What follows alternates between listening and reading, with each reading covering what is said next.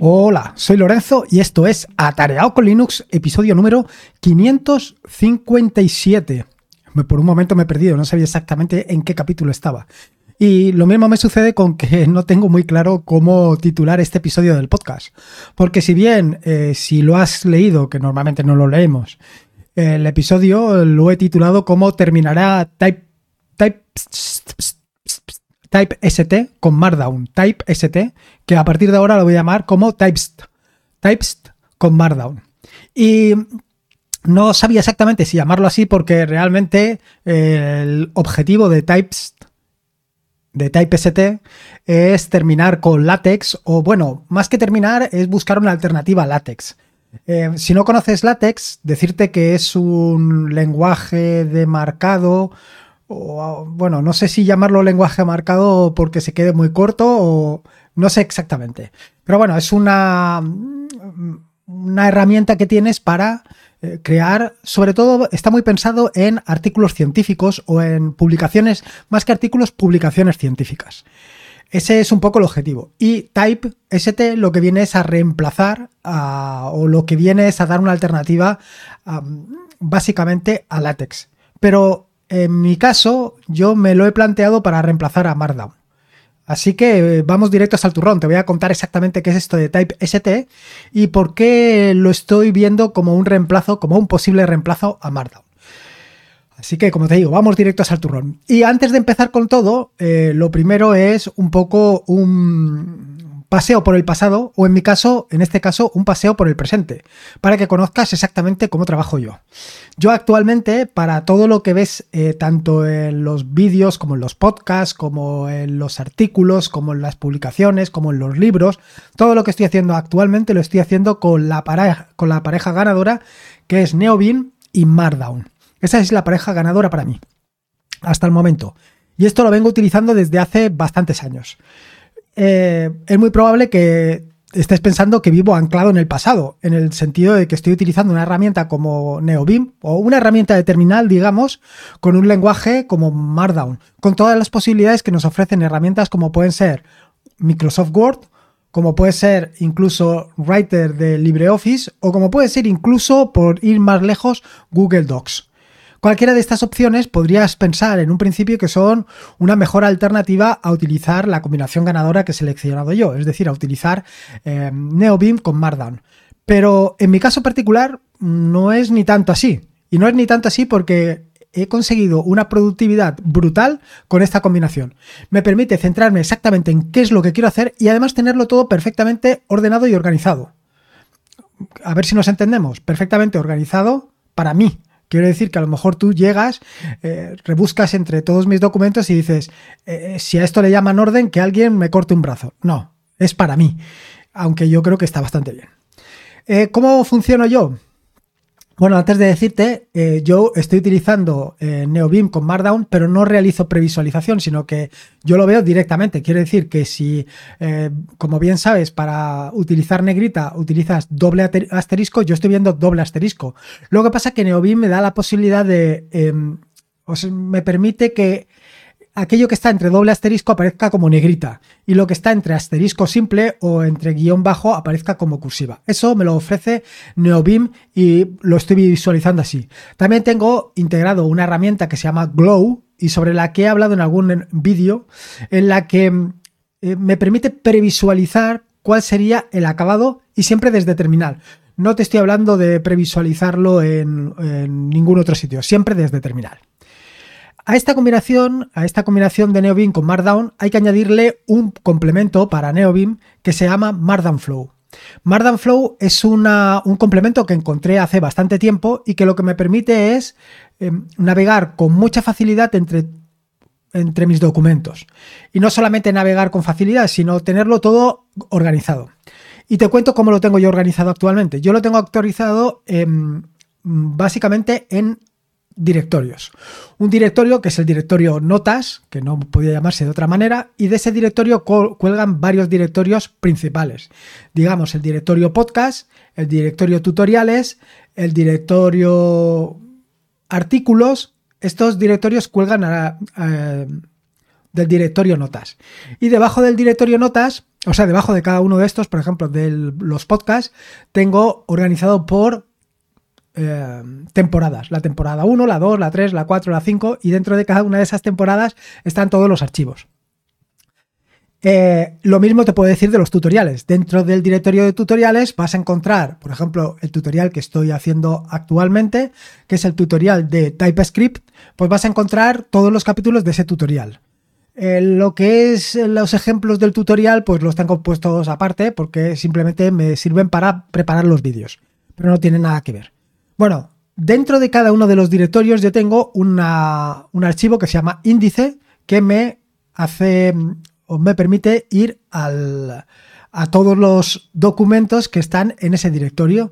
Y si, por ejemplo, ese directorio tiene otros directorios, pues a su vez los tengo enganchados así. Todo esto se hace con Markdown Flow. Flow además no solamente te permite hacer esto, sino que además eh, si em, accedes a un enlace que todavía no tiene creado el archivo, lo crea el archivo. Incluso si no tiene creado el directorio, crea el directorio y luego crea el archivo. O sea que eh, en este sentido, como ves, tengo la navegación muy sencilla. Esto por la parte de la generación de documentos, notas, etcétera, etcétera. Em, en, otras ocasiones mm, he valorado la posibilidad, y esto ya lo he comentado en alguna ocasión, de utilizar otras herramientas como es ORG Mode, donde en un ORG Mode tienes toda la documentación, pero no me gusta. Prefiero tenerlo así, prefiero tenerlo así porque eh, me parece que está mucho más organizado para mi forma de trabajar. Luego cada uno es cada uno. Me quedan dos cosas. La primera es cómo buscar eh, cualquier cosa dentro de todos mis documentos. Bueno, para esto utilizo una herramienta implementada en Rust que se llama RipGrep, que busca el contenido de todos los documentos que cuelguen de un directorio principal. Y es rápida, no, lo siguiente. Con lo cual es muy fácil. Eh, además, yo en cada capítulo o en cada artículo o en cada episodio del podcast, en la parte superior, en formato YAML, tengo puesto eh, pues el título del eh, documento, el título del artículo, el título del podcast. A continuación tengo puesta la fecha en la que lo creé y a continuación tengo puestas pues unas etiquetas, unos tags que me permiten además pues mm, facilitarme la búsqueda con RipGrep. Eh, y por último, como te digo, por último, la última herramienta que tengo es básicamente Pandoc. Pandoc es lo que utilizo para compilar, y además está bien dicho, para compilar los libros. Los libros los compilo a partir de todos los documentos, por ejemplo, todos los documentos que estoy preparando ahora de TypeScript, que son los que acompañan a los artículos, que acompañan a los vídeos. Bueno, pues todo eso lo compilo y creo un libro. Y para crear ese libro utilizo Pandoc con una plantilla en látex. Y esto me permite pues generar todo, generar el índice, generar generar todo el documento y de verdad que queda una cosa increíble. Bueno, dicho todo esto, y este es el presente, ahora te estás preguntando, bueno, pero ¿y si todo lo tienes tan organizado, por qué te estás planteando cambiar Markdown con Type ST? Bueno, pues la relación o la cuestión de cambiar uno por el otro simplemente es látex.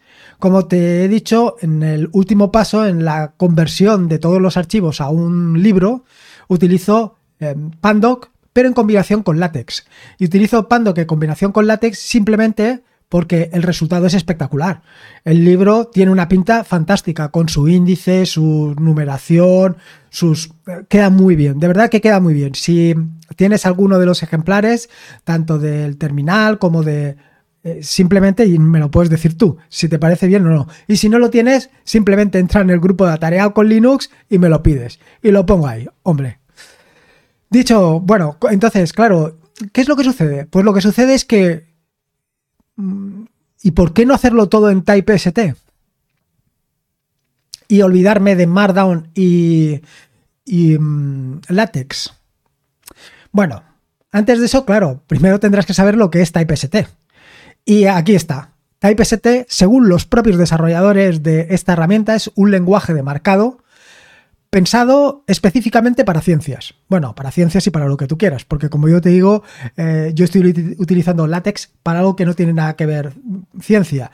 Y Typest es un poco el reemplazo de mm, LaTeX.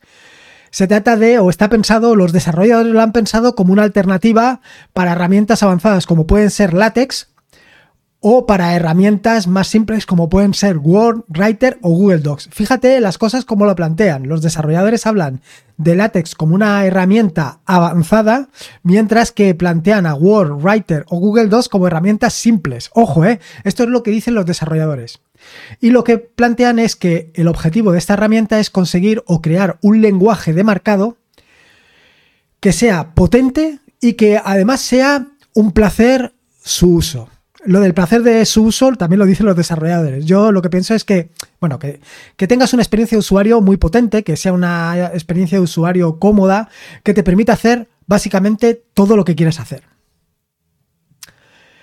Eh, efectivamente, y como te digo, eh, claro, después de lo que te acabo de decir, siempre te puedes plantear, bueno, pero esto lo que hablan los desarrolladores es un reemplazo de látex, no un reemplazo de Markdown.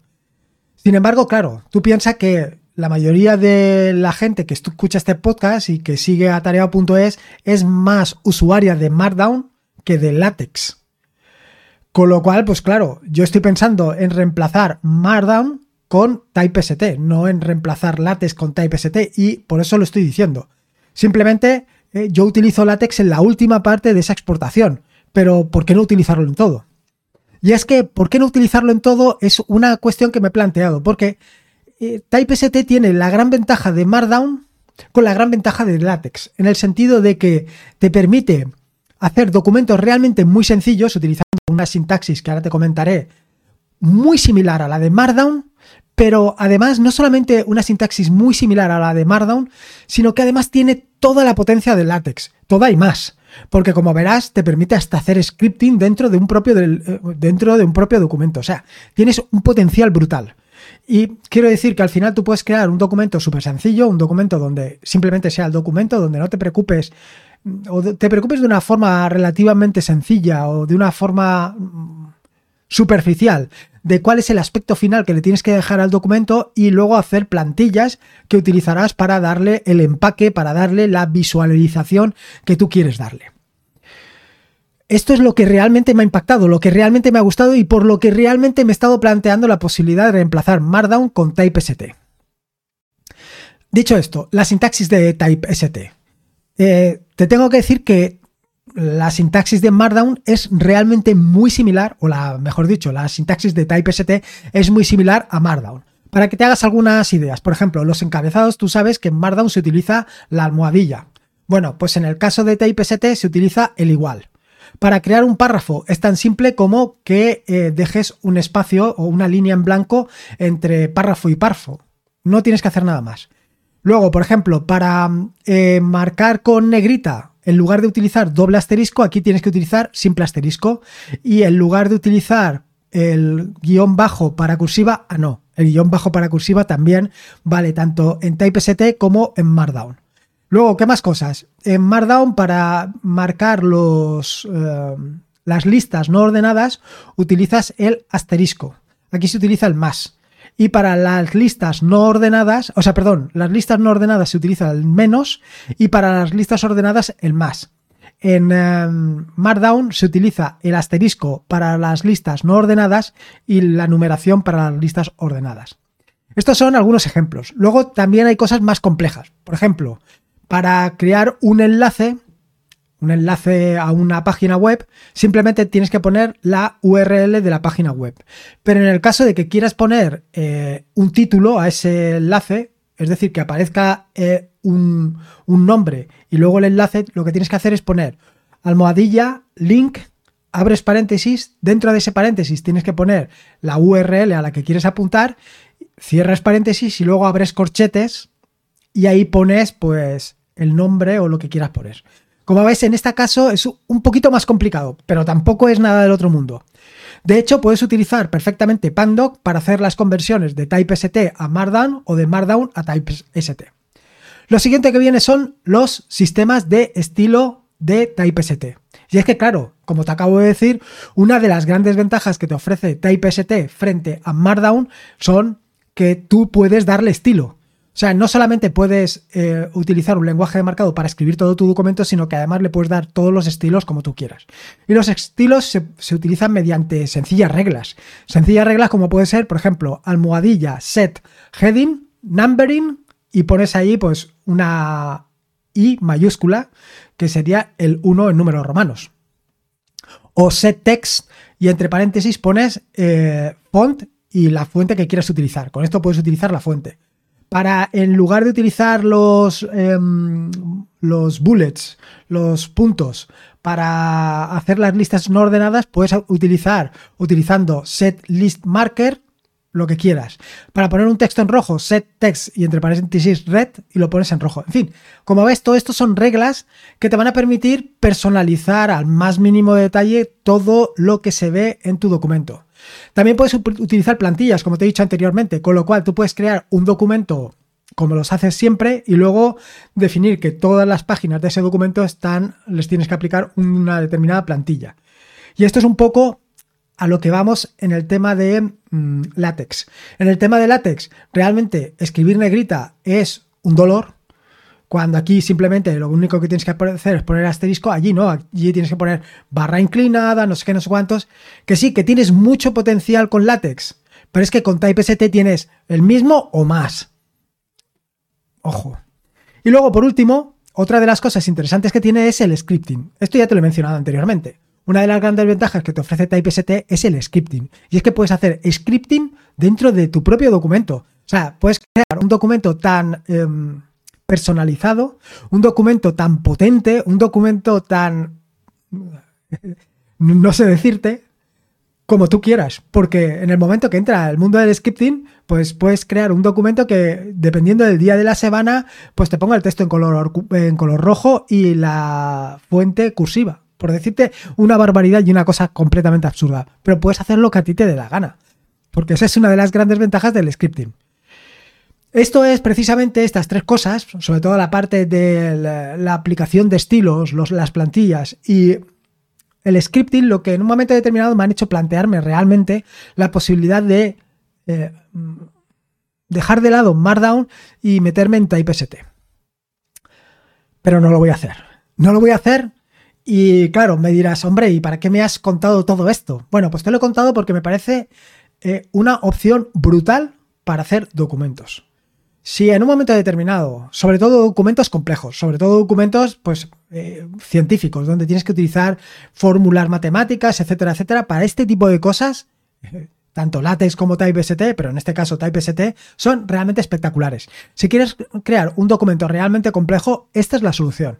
De hecho, yo lo he estado utilizando, lo he utilizado eh, profesionalmente, por ejemplo, para hacer libros de fotografías.